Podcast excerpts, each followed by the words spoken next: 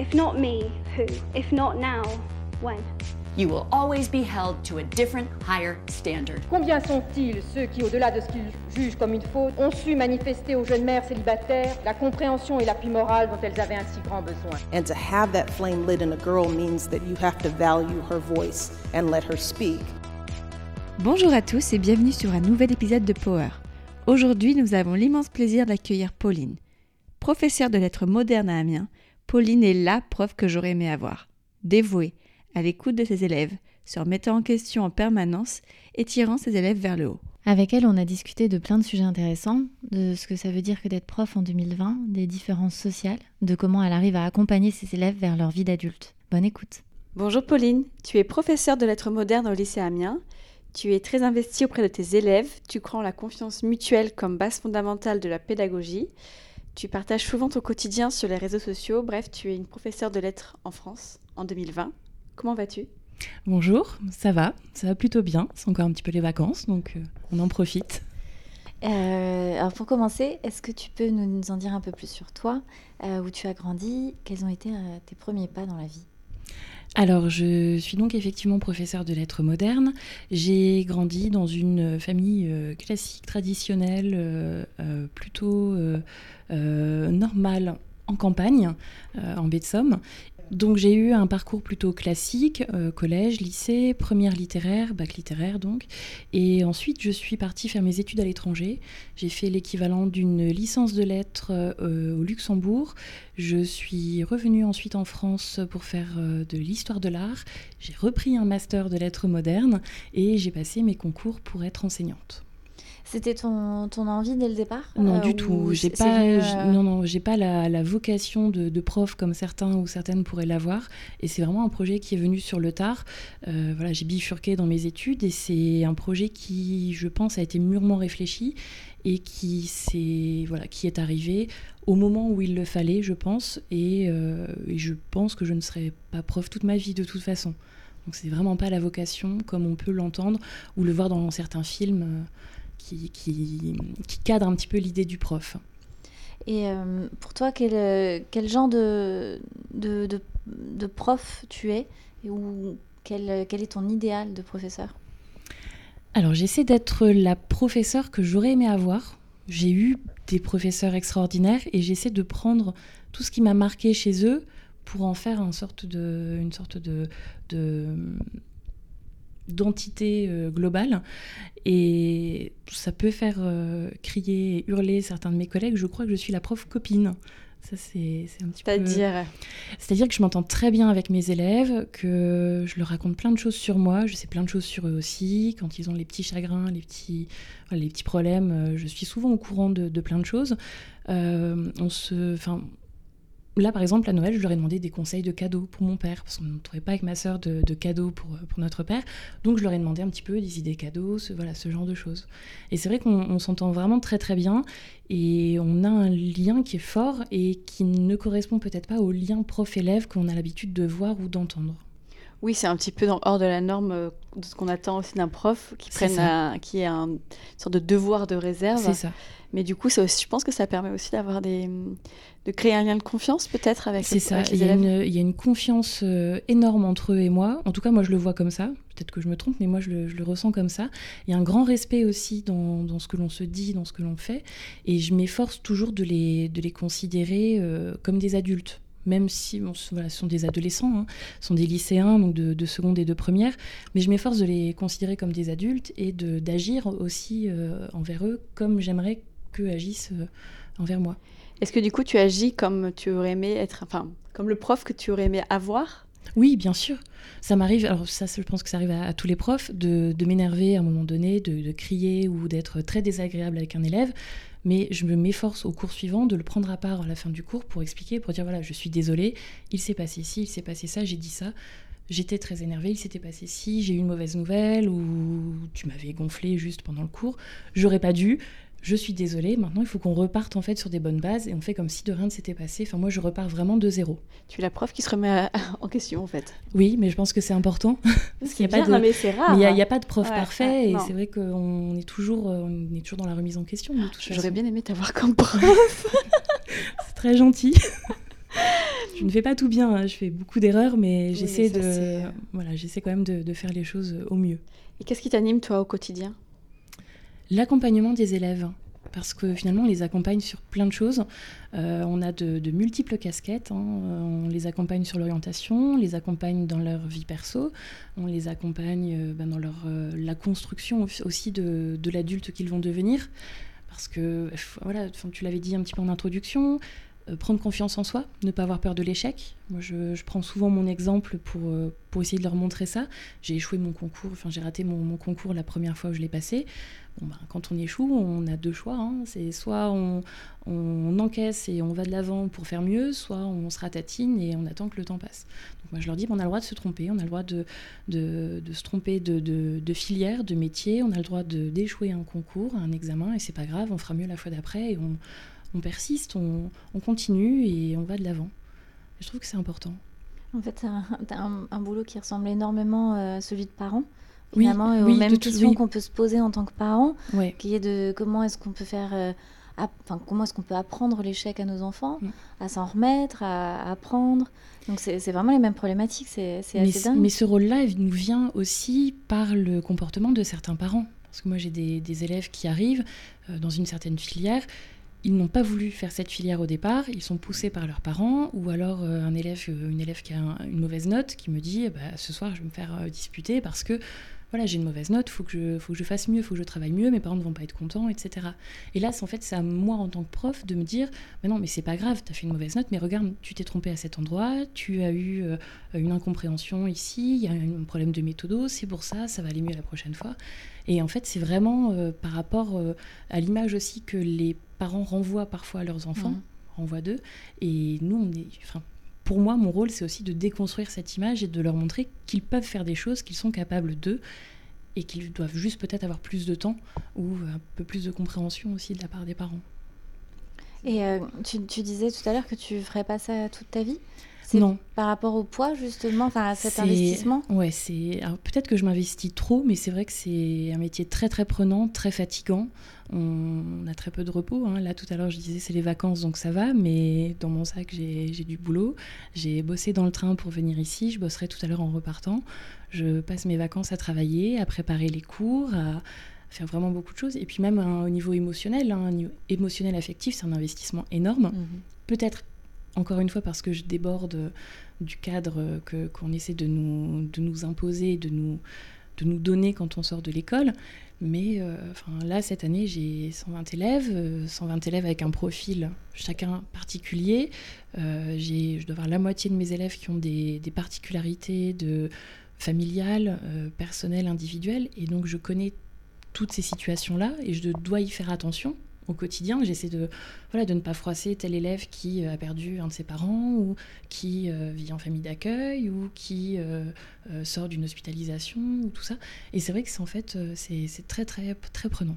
Ouais, J'imagine. C'est bien déjà de retenir tout ça parce que je- moi, j'ai pas trop de souvenirs d'avoir des profs qui se soient rappelés. euh, Puis t'as- tu as 120 élèves, c'est ça? Oui, oui, oui. C'est enfin, c'est quand même énorme chaque année. 120 enfants.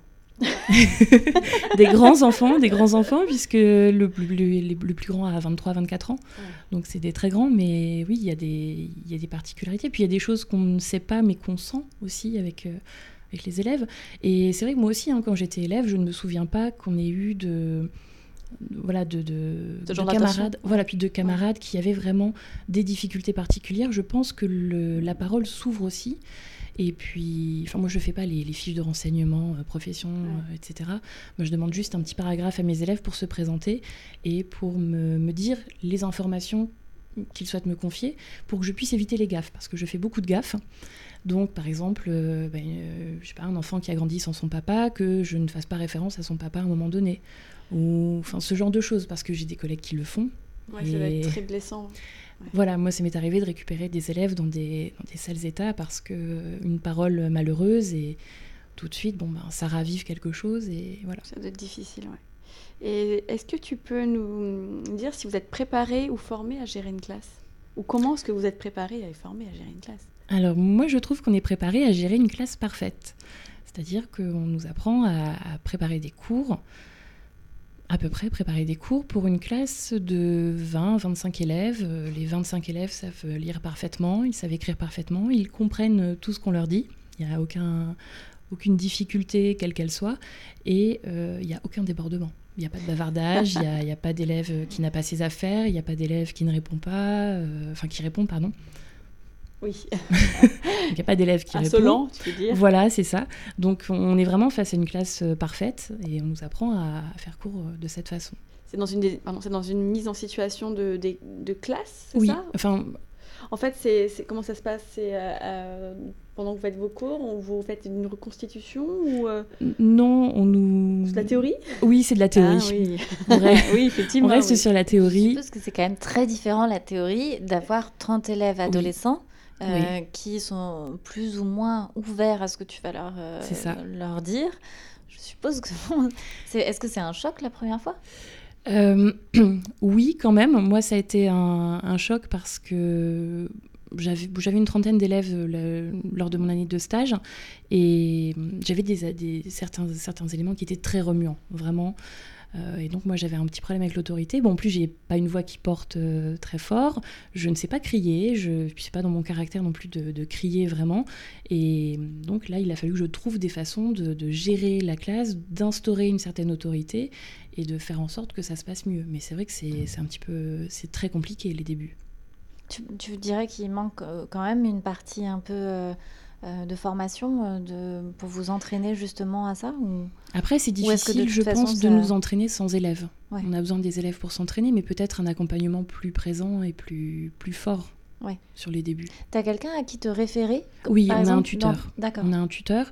Le tuteur, euh, généralement, attend un certain moment avant de venir en classe parce qu'il faut qu'on instaure un certain, certain climat avec les élèves, qu'on crée des liens aussi avec les, les élèves. Donc, généralement, les tuteurs n'interviennent pas avant un mois, un mois et demi.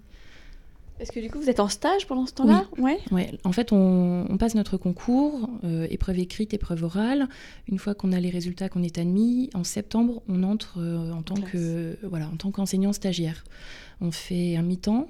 Donc un mi-temps de prof, ça fait rêver, c'est 9 heures par semaine, 9 heures devant les élèves, et le reste du temps, on est en formation pour justement compléter le, voilà, les, les compléter nos, comment dire, nos compétences. D'accord. Euh, ça se passe comment? Ça, dure pendant un an du coup ça, Oui, ça dure pendant un an. On a une inspection par un, par un inspecteur ou un chargé de mission pour valider ou non notre, notre candidature. Parce que tant qu'on est stagiaire, on n'est pas assuré d'être enseignant. D'accord. Et une fois que c'est validé, ça se passe comment ensuite? Une fois que c'est validé, alors moi c'est un petit peu particulier, je suis dans l'enseignement privé. Oui. Donc euh, moi je, je, postule auprès d'établissements qui ont des postes vacants.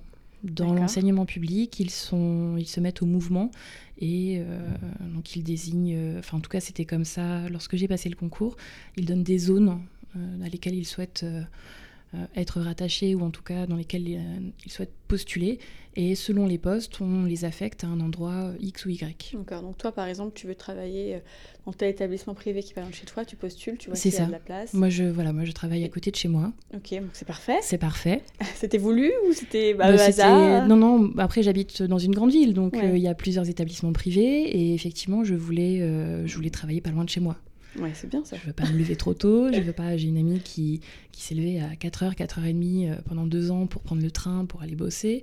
Et c'est vrai que c'est compliqué. Après, ça, impose un rythme de vie qui est, euh, surtout intenable. Ouais. Surtout, vous avez des grosses horaires parce qu'après, il n'y a pas que les cours, il y a aussi le, travail de préparation en amont des cours et la préparation ensuite, la correction des, devoirs. Ah oui, ça, ça, ça, prend un temps monstrueux. Alors, c'est bon, c'est notre matière aussi, hein, la littérature. Forcément, on a des, des longues copies à corriger. Il n'y a pas de, de barème fixe, il n'y a pas de réponse fausse euh, ou exacte du premier coup. Faut tout est un peu nuancé et c'est vrai que ça prend du temps. Tu travailles combien d'heures par semaine, toi Je sais pas. Tu calcules pas? J'avais, si si, j'avais calculé une fois, j'étais arrivée à plus de 50 heures. Ouais. Et bon, euh, je travaille aussi le samedi, le dimanche, mais bon, c'est. Pour un salaire qui n'est pas très haut. Non, non, pour un pour un salaire de 2800 euros. Net. Net voilà, donc là, le cliché sur les profs qui gagnent ah très très bien leur vie est envolé. Hein voilà, et puis bon, bah, on parle aussi des vacances, mais on est en vacances pendant les périodes scolaires, donc les périodes qui sont les plus chères euh, au niveau des transports, au niveau des hébergements. Donc c'est vrai que tout de suite, ça fait un budget considérable. Euh, voilà. 5 ans d'ancienneté, 5 ans d'études. Tu travailles aussi pendant les vacances pour. Oui, je travaille pendant les vacances. Je travaille. là, on a eu une réforme, hein, ça vous a pas échappé, je pense, réforme du lycée. Donc tout cet été, j'ai passé la moitié de mon temps à travailler, à préparer mes cours, et pourtant j'avais de quoi tenir jusqu'à peu près au mois de novembre parce que je travaille lentement. Je pense que c'est ça aussi, je travaille lentement. Euh, je suis un peu perfectionniste. J'en mets peut-être beaucoup trop, mais c'est vrai que j'avais pas de quoi tenir. En un été, je n'arrive pas à préparer mes cours pour toute l'année. Ah Certains y arrivent. Je manque peut-être d'expérience. Peut-être que dans quelques années, ce sera le cas.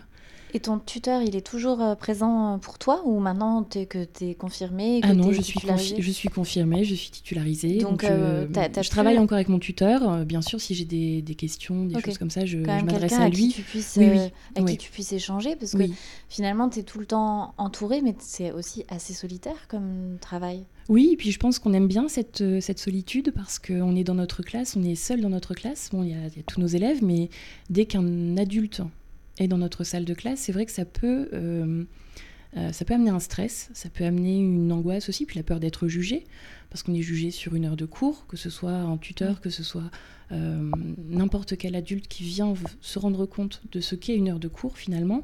On est jugé sur cette heure-ci et pas sur tout le reste. Il y a tout le travail. Alors il y a le travail en amont, la préparation des cours, il y a la correction des copies, donc après, mais il y a aussi tout le travail qu'on ne voit pas, qui est le, la construction du lien avec les élèves. Parce que ça, c'est important aussi. Enfin, moi, je trouve que c'est très, très important. Oui, c'est un boulot qui ne se quantifie pas, un investissement qui ne se quantifie pas, mais qui est, je suppose, euh, dans la vie de tous les profs, euh, en tout cas, je, je pense, oui. s'investissent. Oui. Euh, Bien que privé, ton lycée accueille une forte mixité sociale. Oui. Est-ce que tu penses que l'école aujourd'hui arrive à participer à l'égalisation de cette fracture ou, C'est très compliqué. Ouais. Ça reste vraiment très compliqué. Et bah, ça ne reste que mon avis, je pense que la réforme ne va pas forcément en ce sens. Donc là, les, nouvelles épreuves du bac, le grand oral qu'on nous promet pour, euh, pour valider aussi, qui a un très fort coefficient. Est-ce que éventuellement tu peux expliquer à, tout le monde en quelques mots euh, la réforme et à quoi elle tient et ce que ça change pour toi? On arrête, enfin la, volonté du ministère, c'était d'arrêter les épreuves terminales, donc en fin de terminale au lycée, pour euh, mettre une sorte de contrôle continu en place. Euh, donc avec deux épreuves. Euh, alors il y a cinq matières en première, deux épreuves pendant l'année de première, une épreuve en janvier, une épreuve en mai, et puis une troisième épreuve pour ces cinq matières-là au mois de janvier ou février de l'année terminale. D'accord. Plus trois, euh, quatre épreuves terminales, donc trois épreuves de, spécialité, enfin deux épreuves de spécialité, une épreuve de philo et un grand oral. Et le grand oral, on a seulement les, informations là qui tombent en ce moment, et c'est un coefficient 14. c'est énorme. C'est énorme. Et donc, il y a une pression. Il y a une pression, et puis en fait, les, élèves, les candidats vont être notés sur leur capacité à argumenter, à justifier leurs choix, leurs idées, leurs positions. Et ça, en fait, si on n'a pas l'habitude de prendre la parole en public, si on n'a pas l'habitude de, de justifier, d'argumenter, de discuter, de débattre, c'est quand même très compliqué. Quand, quand on sait la, la difficulté, tous étaient adolescents, à quel point c'était stressant euh, quand on, nous appelait au, comment, au tableau. Enfin, c'est des angoisses. moi, je sais, j'avais des, des, suées, c'était terrible. Genre, vraiment, c'était une véritable angoisse. Prendre la parole et tout. Si j'avais dû être enfin, jugé un, un coef 14 sur de l'oral, c'est pas là aujourd'hui, hein, simplement. hein tu seras encore en cours. non, non, mais c'est vrai que c'est compliqué. En fait, il manque un cours d'expression orale, peut-être. Peut-être. Et, ou, et ça, c'est pas prévu du coup. Le problème, c'est que là, les informations arrivent euh, goutte à goutte. Voilà. Donc, on ne sait pas encore quel prof va préparer à ça. Est-ce que, a priori, c'est une épreuve qui va porter sur euh, les épreuves de, enfin, c'est un oral qui va porter sur les épreuves de spécialité. Donc, est-ce que les profs de spécialité vont préparer cette épreuve? Est-ce qu'on va laisser ça aux profs de langue, de voilà, de philo, de littérature ou pas? Est-ce qu'on va avoir des heures dédiées à cette, à cette oral? On ne sait pas non plus. Est-ce qu'il va falloir prendre sur nos heures de, enfin sur les, est-ce que mes collègues vont devoir prendre sur leurs heures de cours pour préparer l'oral ou pas? On ne sait pas. Et, euh, et, du coup, tu penses que justement dans le cadre de la mixité et de, un peu normalement le rôle de l'école publique, c'est ça? Bon, toi, tu es en privé sous contrat, mais ça reste, euh, tu nous disais comme des sommes euh, assez faibles pour, pour les parents, donc il y a quand même une grande mixité sociale. Oui, oui, oui. Et, et normalement, l'école, elle est là pour essayer d'aplanir les différences de milieux sociaux, oui. Euh, de provenance des enfants. C'est vrai que si, par exemple, un enfant n'a pas l'habitude qu'on lui parle à la maison, qu'on débatte d'idées, etc., c'est vrai que c'est quand même compliqué. Oui, et puis on revient à quelque chose que j'avais déjà dit précédemment, mais quand il y a une mauvaise orientation aussi, parce qu'on n'a plus aucun pouvoir à un moment donné, on ne peut pas euh, obliger un élève à, faire une autre filière. Si le choix des parents est de faire euh, telle filière, on les laisse là-dedans. Mais un élève qui n'y qui arrive vraiment pas, en fait, il part au casse-pipe et on n'a aucun moyen, on n'a euh, on a rien pour pouvoir lui dire non, stop, faut faire autre chose. Et c'est seulement une fois que l'échec sera, sera réel qu'on va se rendre compte, au niveau des familles, on va se rendre compte qu'il y a quelque chose effectivement qui ne va pas. Mais c'est vrai que cette mixité sociale, nous, on, accueille aussi bien des gamins de, des quartiers difficiles, des quartiers nord de la ville, que des gamins de, centre-ville, de fils de, médecins, de patrons. Même si, euh, depuis, ça fait cinq ans que j'y suis, j'ai davantage eu de gamins de quartier que de gamins de, fils de médecins, par exemple. Mais euh, c'est vrai qu'il y a un problème au niveau de, l'oral, de, cette capacité à parler.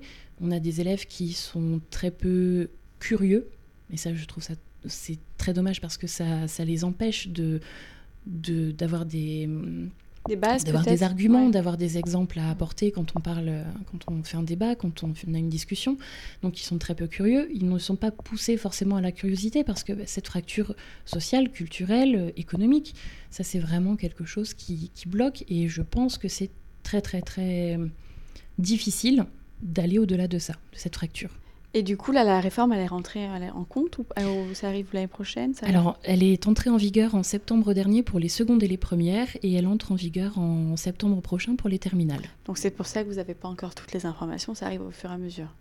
Oui, mais est-ce que c'est normal qu'on ah bah n'ait pas les infos alors qu'on travaille, on doit préparer pour dans ah, mais mois Ça, c'est clair. Mais je trouve ça, oui. Je veux dire, j'aurais trouvé ça encore plus inquiétant si c'était cette année, en me disant ça arrive ah là oui, ah ben, et que c'est toujours pas ah arrivé. Ben moi, je peux te prendre un exemple. Hein. J'ai eu le, j'ai eu les les attendus des épreuves de français de première au mois de juillet, fin juillet, donc pour la rentrée de septembre, et j'ai eu les barèmes, les voilà, les barèmes de, de, notation pour les épreuves de, français, je les ai eus pendant les vacances de décembre. Oh bah c'est bien, dis donc. Voilà, donc pour préparer les élèves. Et puis là, en janvier, on a eu une modification du programme. Bah, en cours d'année, c'est bien. C'est bien. Je trouve ça pas mal, non C'est chouette. Mais après, c'est une modification qui m'arrange, hein, personnellement. C'est une diminution du nombre de textes. On est un peu plus, un peu plus souple. Mais heureusement, parce que de toute façon, moi, je, je sais que je ne finirai pas le programme. C'est impossible. Donc, c'est-à-dire là, tu en es où par rapport à son programme Je ne suis même pas à la moitié. Et on sommes en mois de février. Nous sommes en mois de février. Ok. On finit les cours fin mai. Ah Parce que je prends, oui, je prends trop de temps, très certainement, et j'essaie de faire plein de choses. Et voilà. Tu penses que du coup, ça va les pénaliser, ça Ou ça se passe comment quand c'est comme ça? Ça peut les pénaliser, mais en même temps, je sais que ce que je fais, c'est fait pour les avantager. D'accord. Parce que je je suis un petit peu comme à l'armée, je ne laisse personne derrière. Donc euh, si un élève n'a pas compris, ben, je réexplique. Et s'il faut que je réexplique 15 fois, je réexplique 15 fois. Donc je passe parfois beaucoup, beaucoup de temps sur des textes. Euh, moi, j'ai des, des élèves de première technologique et le français, c'est pas vraiment leur truc. On a des œuvres imposées au programme par le ministère qui ne sont pas forcément abordables, en tout cas pas facilement abordables pour la plupart d'entre eux. Comme lesquelles? Euh, J'ai après, on, avait un choix. Hein. On avait le choix entre Victor Hugo, Charles Baudelaire ou Guillaume Apollinaire. Sachant qu'Hugo bah, Hugo était au programme l'an dernier en seconde. Moi, je l'avais fait en seconde, donc je vais pas le refaire en première. Donc j'avais le choix entre Baudelaire et Apollinaire. Donc c'est pas hyper évident. On a des élèves qui sont pas sensibilisés forcément à l'écriture littéraire. Donc il bah, faut prendre du temps. Là après, je... c'est un choix aussi, hein, encore une fois. Euh, je vais faire Samuel Beckett en théâtre. Donc euh, c'est pointu, c'est la volonté du, ministre, hein, de toute façon, de remettre euh, des classiques, enfin une base classique euh, au niveau de la culture, mais à quel prix? À quel prix? Et euh, tu, nous disais, quand on préparait l'interview, que tu aimais bien prendre des, exemples dans leur vie pour arriver à les toucher. Oui. Tu peux nous en parler un peu? Euh, oui, bah après c'est au niveau des, applications, quand on, quand on fait des exercices, quand il y a une idée qu'ils ne comprennent pas, j'essaie de, remettre cette idée avec des, choses qu'ils pourraient comprendre ou qu'ils pourraient avoir vécues. Parce que la littérature classique, c'est vrai que c'est quand même un enjeu pour euh, si, si, tu parfois tu fais face à des enfants qui n'en ont pas entendu parler ou qui n'en ont jamais lu. C'est vrai que c'est c'est quand même ambitieux. Comme, Oui, même, même les images que, que, les auteurs utilisent parfois dans leurs textes, ils n'arrivent pas à saisir le rapprochement entre, entre deux choses. Donc bah, là, je pars de deux choses qui sont peut-être plus concrètes dans leur quotidien. Où, là, la dernière fois, nous avons travaillé sur il y a un des textes qui a été fourni par le ministère pour nous, pour nous montrer à quoi ressemblent les épreuves de fin d'année, qui est un extrait de Lévi-Strauss. Donc un technologue, c'est hyper facile hein, pour des premières technos qui, qui galèrent déjà en français.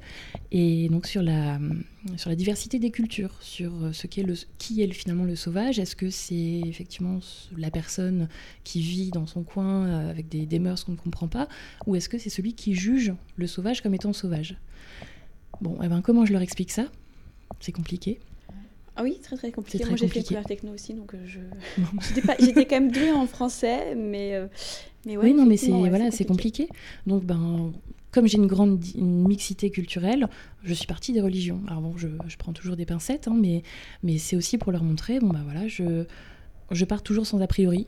Je ne me dis pas que euh, le petit Mohamed est forcément musulman. Oui, tu prends pas parti. Non, je prends pas parti. Et en fait, j'ai juste posé la question qui pratique une religion? Et puis j'ai demandé quelle religion il pratiquait. J'en ai pris deux, donc une petite musulmane et une petite catholique. Et j'ai dit, ben toi, c'est comme si tu disais, elle n'a pas la même religion que moi, je la comprends pas, donc elle est sauvage. Et en même temps, elle en face, elle se dit, c'est pas la même religion que la mienne, je ne comprends pas ce qu'elle fait, donc c'est une sauvage. Et je dis, c'est comme ça finalement qu'on arrive à des, incompréhensions, qu'on arrive à, juger l'autre juste parce qu'on ne comprend pas ou qu'on ne connaît pas ce qu'il fait. Et du coup, toi, tu es, quand même dans un lycée euh, privé. Oui. Donc il y a une partie du coup catholique. Euh, comment ça se passe du coup au niveau de l'enseignement de religion Parce que il n'y a pas d'enseignement de religion. Oui, il n'y a pas d'enseignement de religion. Mais vous avez accès par exemple des fois à des messes, ce genre de choses On a des célébrations. Ouais. Euh, on, a une, euh, on a une petite chapelle au sous-sol qui est ouverte à certains moments de la journée. les élèves peuvent y accéder ou le personnel également s'ils en ont envie, quand ils le souhaitent. Il n'y a pas d'inscription, il n'y a pas de surveillance, il n'y a pas de... Voilà, donc c'est vraiment au bon vouloir de chacun. Et puis donc on a des célébrations pour Noël, pour Pâques, qui sont là aussi ouvertes à qui le, souhaite. Ouais, tout le monde. Sans aucune distinction de nationalité, de race, de religion. Ça peut peut-être aider du coup euh, aussi à, s'ouvrir peut-être aux autres. Oui, c'est la curiosité aussi. On a des, moi, je sais que j'ai des, élèves euh, de confession musulmane qui sont déjà venus voir un petit peu parce qu'elles n'étaient. plus, on a la chance, on n'est pas très loin de, la cathédrale, donc on peut aller à la cathédrale, qui n'étaient par exemple jamais entrés euh, à la cathédrale ou jamais entrés dans une église et qui viennent voir un petit peu ce que c'est, à quoi ça ressemble. Je trouve ça bien. Je trouve qu'on devrait tous le faire en fait, hein, toutes les religions pour aussi démystifier certaines choses. Oui, c'est ça. Puis ils se rendent compte qu'il y a certainement des choses en commun et des choses qui, sont communes à, plusieurs religions et qu'on retrouve. C'est clair. Et, du coup, qu'en est-il du niveau euh, des élèves? Le mien est. Les miens sont très très faibles, malheureusement. C'est compliqué. Euh, là, cette année, euh, en seconde. En première, là, ça va. Mais en, non, en seconde, Parce que du coup, le redoublement, je sais pas d'ailleurs, j'ai pas d'avis là-dessus. Est-ce que c'est bon ou est-ce que c'est pas bon? Je suis pas du tout professionnelle euh, de l'éducation. Moi, je pense que le redoublement, c'est bien. Mais c'est vrai que du coup, euh, c'est un peu quoi les armes? Parce que s'ils arrivent au lycée et que euh, mhm. le niveau n'est pas bon et qu'en effet, il y a du Lévi-Strauss, faudrait peut-être aussi s'interroger sur le collège. Je pense qu'il faut s'interroger sur les motivations de passer absolument, de ne pas redoubler. Okay on en parle souvent entre nous. Il y a euh, souvent des parents qui ont une dent contre l'école des mauvais souvenirs de leur scolarité, de ce qui s'est passé euh, quand eux étaient élèves, et qui euh, donc sont de toute façon en guerre contre l'école. Donc refusent le redoublement, refusent l'orientation, refusent le bac pro, refusent, etc. Ils ont une idée bien précise et ils restent sur cette idée-là. Mais le redoublement, c'est pas pas une mauvaise chose hein, parce que en fait juste un élève peut avoir besoin d'un peu plus de temps pour acquérir les bases, pour les solidifier, pour les consolider et pour ensuite réussir brillamment. Et tous les ans, on a des exemples comme ça, d'élèves qui redoublent. On réussit à les faire redoubler après discussion, etc. Et puis la deuxième année, c'est une envolée euh, extraordinaire. Donc le redoublement, c'est bien. Et c'est pas, il faut pas en avoir honte.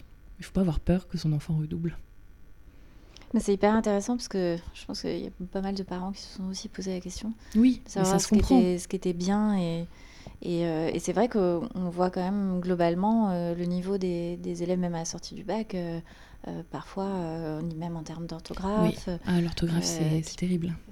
C'est une catastrophe. Alors que c'est une base.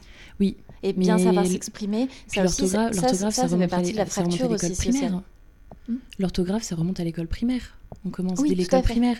Donc comment est-ce que, voilà, en fait, où est-ce, que, voilà, où est-ce que ça coince Où est-ce que ça coince Je ne sais pas.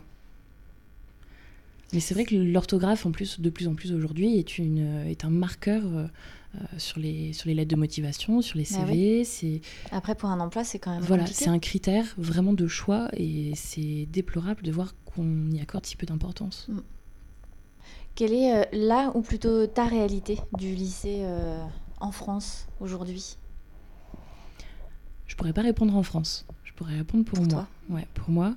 Euh, moi, je trouve qu'on a des élèves qui sont de plus en plus perdus par rapport à, par rapport à tout ce qu'on peut leur proposer, par rapport à leur orientation aussi, par rapport aux différences euh, euh, des attentes. Moi, j'ai des gamins qui arrivent en seconde qui, sont complètement perdus parce qu'ils n'avaient pas de notes au collège. Et là, au lycée, ben, ils sont notés. Et ils sont notés lycée, vraiment. Et donc, c'est une, une chute parce qu'ils étaient au collège, ils avaient des couleurs vertes, alors c'était super, euh, jaune, vert, donc ils étaient moyens ou bons. Et ils arrivent au lycée, ils ont des 3 sur 20, ils se retrouvent avec 4 euh, de moyenne en français, les parents ne comprennent pas. Euh, c'est bizarre que ce soit pas d'ailleurs homogène, que, que les notes, enfin, entre, entre le collège et le lycée Ouais. Ouais, parce que sinon c'est homogène dans toutes les matières, hein, malheureusement. Enfin, je veux dire, homogène entre le collège et le lycée, quoi. Oui, non, mais nous, enfin voilà, nous au niveau seconde, euh, malheureusement, sur certains élèves, on est homogène dans, tout le, dans toutes les matières. Mais quand on reçoit les parents, ils nous disent je ne comprends pas parce que l'an dernier, euh, mon fils, ma fille avait, euh, enfin, il n'y avait pas de notes, mais ils s'en sortaient bien. C'était des, des, compétences qui étaient acquises, etc. Mais en fait, on ne retrouve pas ces compétences au lycée. Il y, il y a un décalage. Il y a un décalage et je ne sais pas comment, comment on pourrait le résoudre. Et depuis quand, du coup, il n'y a plus de notes euh, au collège? Ça, je découvre. Depuis, depuis la réforme du collège euh, de 2016.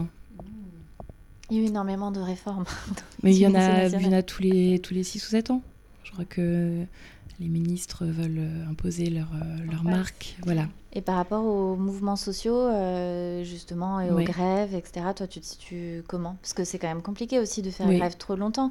ça fait partie de ces, de ces professions comme euh, les infirmières. Oui, les professions de santé, euh, ouais. Les pompiers. Euh, on est, on est bloqué. On est bloqué. Moi, j'ai fait grève en décembre, mais après, je peux pas faire grève tout le temps. déjà parce que bon, on perd une journée de, salaire à chaque fois. je prépare des élèves au bac et je prépare des étudiants à leur diplôme. Donc je ne peux pas rater d'heures de cours trop souvent. Euh, sachant que je les vois, donc mes premières, je les vois trois heures par semaine, mes étudiants, je les vois deux heures par semaine. Si la grève tombe un jour où je les ai deux heures, eh ben, je rate une semaine de cours. La semaine d'après, donc je rate deux semaines, trois semaines, et en fait, c'est énorme sur le programme, sur ce qu'on a à faire. Donc en fait, on, est un petit peu tenu par ça. parfois, on a envie de faire grève, et puis il y a la raison qui prend le dessus. Euh, moi, j'ai vu sur les réseaux sociaux et puis dans mes, dans mes contacts aussi, des enseignants qui ont fait grève et qui ont bossé toute la journée, qui ont corrigé des copies, qui se sont avancés dans leur préparation de cours, etc. Donc ça, c'est aussi une réalité du métier. En fait, c'est pas vraiment faire grève, quoi. C'est euh, Non, non, non. c'est en profiter pour peut-être avancer dans ses cours et... Ouais. Moi, j'avais. Il y a, je me souviens, il y a une journée, j'ai hésité à faire grève et j'avais demandé à mon chef d'établissement si je pouvais euh, donc euh, être déclaré gréviste et juste faire mes deux heures de cours avec mes premières pour ne pas perdre une semaine. Donc bosser gratuitement. C'est le, ouais, c'est le. C'est rare cette dédication quand même auprès des élèves. Je, mais je pense que c'est le paradoxe du prof aussi, c'est qu'on on bosse avec de l'humain, comme les infirmières, comme les pompiers, on a des humains derrière et il y a tellement de choses qui reposent aussi sur euh, sur ça qu'on ne peut pas se permettre trop de choses. Et euh, euh, par rapport au, niveau des, professeurs, est-ce que mhm. tu penses que... Euh, moi, je me rappelle d'une émission qui m'avait... Je, crois que c'était sur Envoyé spécial. Et, une, jeune femme avait... Non, en fait, c'était, je crois... Est-ce que c'était Envoyé spécial Mais un journaliste se faisait passer pour un prof de maths. et il avait il, y avait, il y avait une journaliste aussi qui avait fait, je crois, enfin c'était Louise Touré qui avait fait quelque chose comme ça. Euh, qui s'était mise dans la peau d'une prof euh, d'une institut, je crois, remplaçante pendant quelques mois ou quelques semaines, je ne sais plus, et qui avait fait des articles là-dessus. Est-ce que tu penses qu'il y a du coup un, problème au niveau de, de, la formation, du recrutement euh, Je pense que le problème n'est pas au niveau de la formation ou du recrutement, le problème est au niveau des conditions de travail. Parce que c'est quand même très surprenant. On si on écoute euh, tout le monde, on a beaucoup de vacances, on travaille très peu, on est très bien payé. Je ne sais plus quel salaire avait été donné sur BFM la dernière fois, mais c'était. Enfin, moi, je, signe, hein, je, signe toute ma vie à ce rythme-là. Donc, on est très bien payé, on a beaucoup de vacances, on travaille très peu, et finalement, tous les ans, on manque de profs. Tous les ans, il y a des postes qui, ne sont pas pourvus.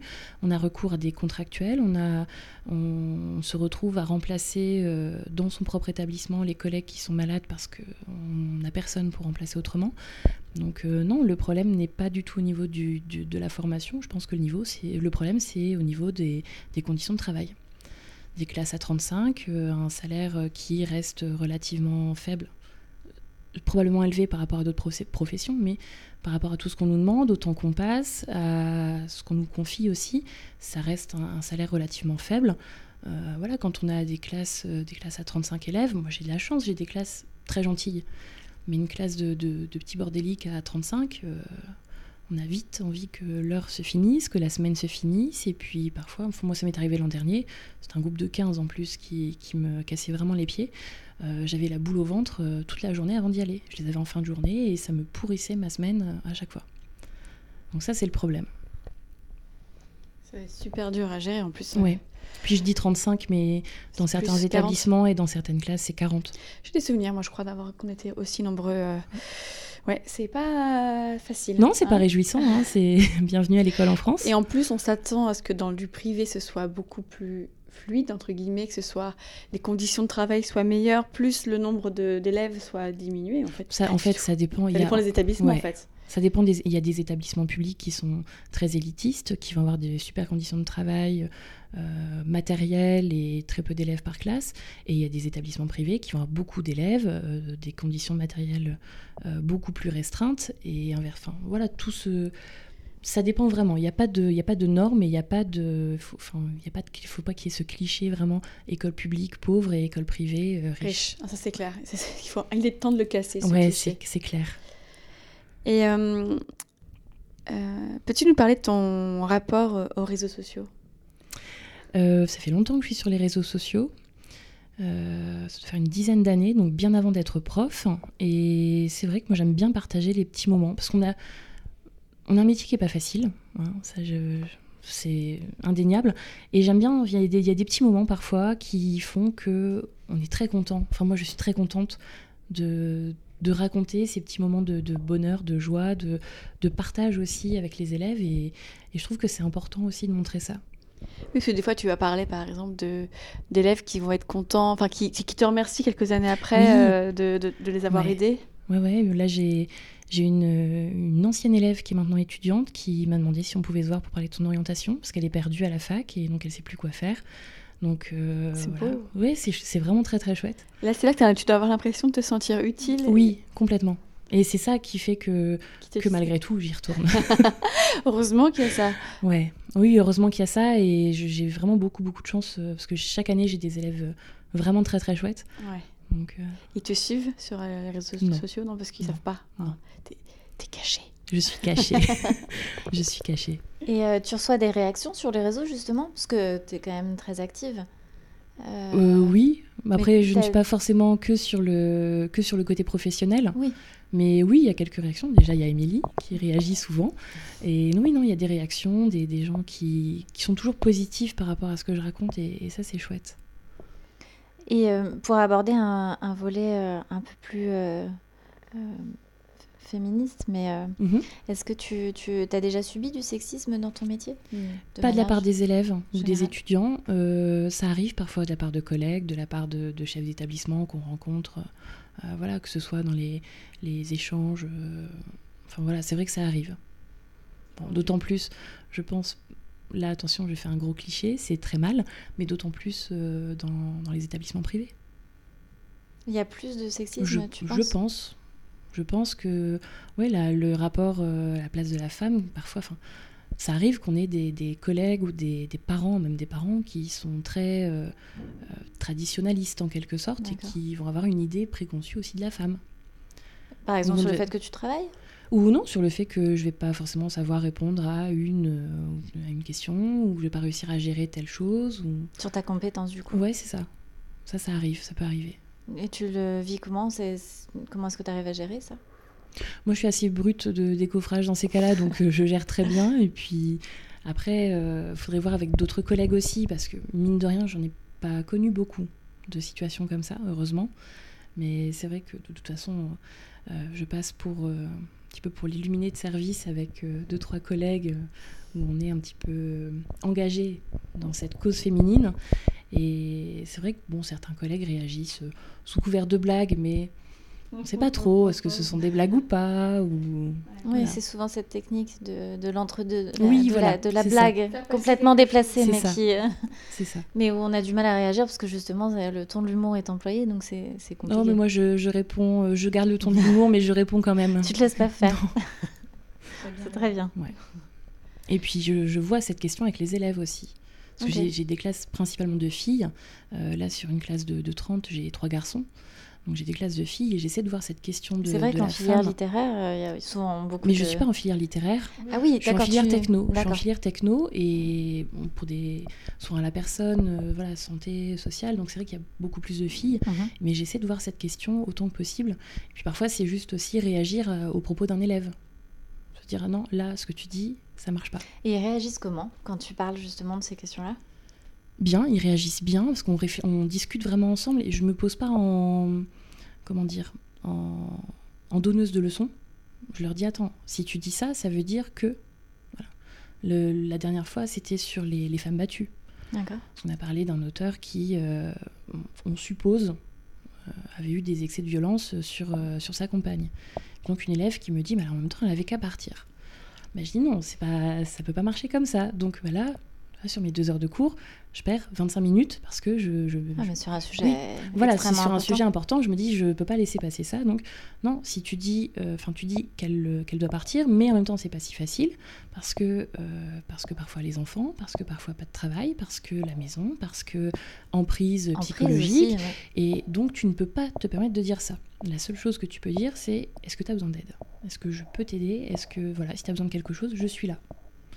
Mais ça, ça prend du temps et c'est nécessaire.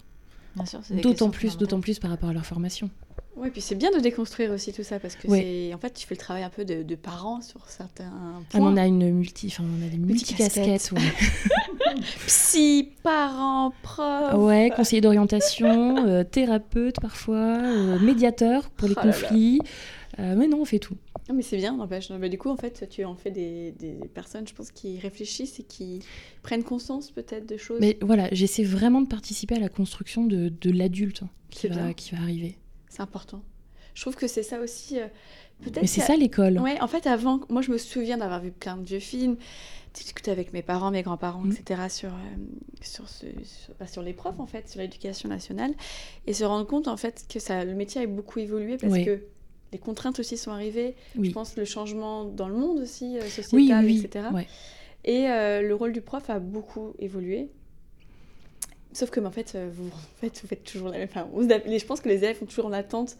Oui, bien sûr. On voit beaucoup aussi. Il y, a, une consommation de l'école. Hein. Il y a un côté, un côté consommateur par, pour les parents.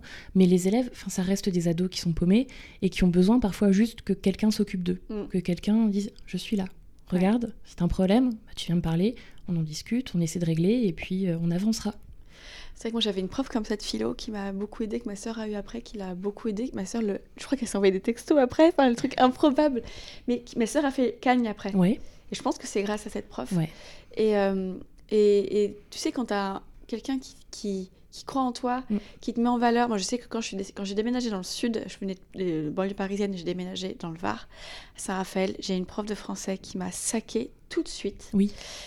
Ça arrive. C'était horrible parce que je me suis retrouvée, ah, j'avais 15 de moyenne à, enfin, à, Paris, je me suis retrouvée à avoir 8, 8 de moyenne, je comprenais pas. Par contre, j'ai eu ma vengeance quand j'ai passé le bac, bac de français et que j'ai eu 15 à l'écrit. Et tu vois, je me suis dit, elle m'a saqué, j'ai cru que j'étais nulle en fait, que mon niveau à Paris était nul. Et en fait, c'était elle qui avait un problème. Et euh, au lieu de m'encourager, euh, en plus, c'est compliqué quand tu as, 16 ans et demi que tu débarques en plein troisième tu trimestre. personne, tu t'arrives. Mais tu vois, en fait, si, j'avais, si elle m'avait aidé, bah, ça aurait été très très bien. Mais j'ai cru en moi, heureusement, parce que j'avais quand même 16 ans et demi. C'était pas facile, mes copines me manquaient. J'étais. Euh, mais heureusement, en fait, que j'ai eu ça, parce que je, pense que tu peux vite être détruite entre guillemets. ça peut... tu, tu, perds vite pied. Tu, là, avec avec la réforme, les élèves ont un stress, un niveau de stress qui a considérablement augmenté parce qu'ils sont en fait notés tout au long de l'année. Et c'est aussi peut-être avec le post-bac, avec le. Ouais, avec le parcours, sup, c'est infernal. Et moi, c'est ce que je répète tout le temps, chaque année, puis je le répète des dizaines de fois pendant l'année. Euh, je m'en fiche qu'ils croient pas en eux, moi je croirais toujours. Et s'il faut que j'y croie pour 30, euh, je vais croire pour 30. J'y crois pour 60. Donc j'essaie toujours de les pousser vers le haut, de les encourager et de leur montrer que ben si, c'est possible. Et puis ben, parfois, euh, tout à l'heure on parlait de la difficulté de parler quand on est ado. Moi, je fais des oraux blancs, j'ai des élèves qui font dans l'arme avant même de parler. C'est dur. Bon, ben faut gérer, il faut. Elle a fait signe. Mais non, non, il faut, il faut gérer ça, il faut, il faut réussir à trouver. Euh, voilà, et, et c'est vrai que c'est quelque chose. Ça m'arrive aussi, parfois, une élève qui font l'arme en plein cours. Et ben, qu'est-ce qu'on fait? Je continue mon cours comme si de rien n'était Ou je dis, dur, bon, bah, hein. stop, là, vous faites un truc, et puis nous, on va dans le couloir, et puis on décompose là ce qu'il y a. tu fais quoi du coup? Tu prends la eh ben, solution Ouais, moi je prends la deuxième solution, toujours. Toujours. Et puis bah, parfois l'élève me dit non, non. Je dis si, si, on y va, on, va parler, tu me dis ce qui se passe. Et puis ben, c'est juste que je suis stressée ou voilà, parce que c'est un petit peu. C'est mon défaut aussi. Je me, je me demande toujours si j'ai pas dit quelque chose qu'il ne fallait pas sans faire attention. C'est pas un défaut, je, suis je, je suis assez gaffeuse, donc j'ai toujours peur de, de, de, blesser un élève sans me rendre compte. C'est pas un défaut, c'est vraiment euh, une dédicace dévotion en fait euh, je trouve à ton métier et, en fait en fait tu les prends pas comme des numéros tu les prends comme des oui, élèves comme des personnes. plus aux élèves qu'au métier. Peut-être plus aux élèves qu'au métier ouais. C'est beau hein. Je trouve ça bien d'avoir des mais c'est fatigant c'est fatigant. oui j'allais te dire du coup t'en es où au niveau perso c'est à dire que comment est-ce que tu épuisant c'est épuisant c'est épuisant. C'est pour ça que tu vas faire je... toute ta vie oui c'est ça c'est ça tout à l'heure j'ai dit hein, ils ne me suivent pas sur les réseaux sociaux mais euh, euh, on a un groupe WhatsApp on euh, j'en ai certains sur Messenger aussi, ça dépend, parce que j'ai un profil prof. Mais on a fait une sortie scolaire en, novembre. Et comme je laissé, je les ai laissés totalement libres, je suis un peu folle, j'ai laissé 60 gamins libres dans le Louvre. Donc ils avaient mon numéro au cas où. Et c'est vrai qu'après, ils ont fait un groupe classe avec le numéro, comme ça, il y a des infos, on partage les infos comme ça. Mais c'est vrai que c'est. Voilà. C'est quoi la réponse à l'exercice? Non, j'ai jamais ça, j'ai jamais ça. c'est les, les, petits, les petits messages pour Noël ou c'est ouais c'est des petites choses comme ça. Ou madame est-ce que parce qu'ils m'ont faire des cadeaux. Donc madame est-ce que vous avez euh, euh, ouvert le cadeau? Est-ce que vous avez regardé? Est-ce que vous le portez? Est-ce que ah, ça maintient lien ouais c'est vraiment bien et euh, par rapport, euh, pour en revenir à la réforme dont on parlait, euh, et donc à ce, grand oral où ils auront à argumenter, mhm. etc., ce qui est quand même un exercice qui est difficile, oui. déjà pour un adulte. Déjà, voilà, déjà pour un adulte. Voilà, pour un adolescent qui n'a pas l'habitude de prendre la parole, c'est compliqué. Est-ce que tu penses que l'éducation nationale, de manière générale, les entraîne justement à réfléchir, à par exemple développer le sens critique euh, parce que on a souvent l'impression qu'ils arrivent au bac, euh, on, hein, je, mhm. pas, tous, parce qu'on est tous passés par là, euh, relativement formatés. Il y a beaucoup de, de par cœur, oui. mais finalement, on nous apprend assez peu à analyser les choses et, et, nous pousser à, nos propres se forger déjà son avis. À son avis, c'est très compliqué. Enfin, moi, je ne sais pas combien de temps il m'a fallu pour, pour y arriver. Je ne sais même pas si si j'ai vraiment réussi euh, totalement encore aujourd'hui. Mais on leur laisse, on n'a pas le temps. On leur laisse pas assez la possibilité, on n'a pas le temps. Euh, enfin, une heure de cours chez moi, ça dure 55 minutes. 55 minutes, j'ai 30 élèves. Entre le moment où je parle et le moment où je peux vraiment leur donner la parole, m'occuper d'eux, bah, ça veut dire que chacun a quoi 30 secondes, même pas 20 secondes de parole. Donc c'est très compliqué. On n'a pas, le temps, on n'a pas les conditions, je trouve, qui nous permettraient de faire ça.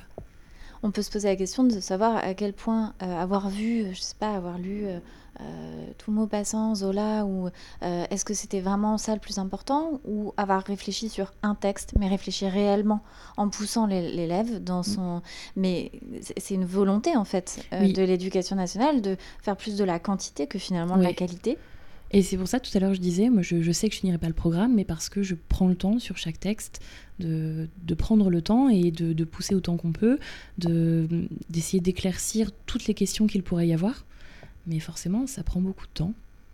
Donc on ne peut pas tout faire et on ne peut pas faire de la quantité et de la qualité. Mm. Enfin, j'ai toujours euh, vécu comme ça. On va faire du coup des questions un peu plus perso. Ouais. Euh, tu as reçu quel type d'éducation?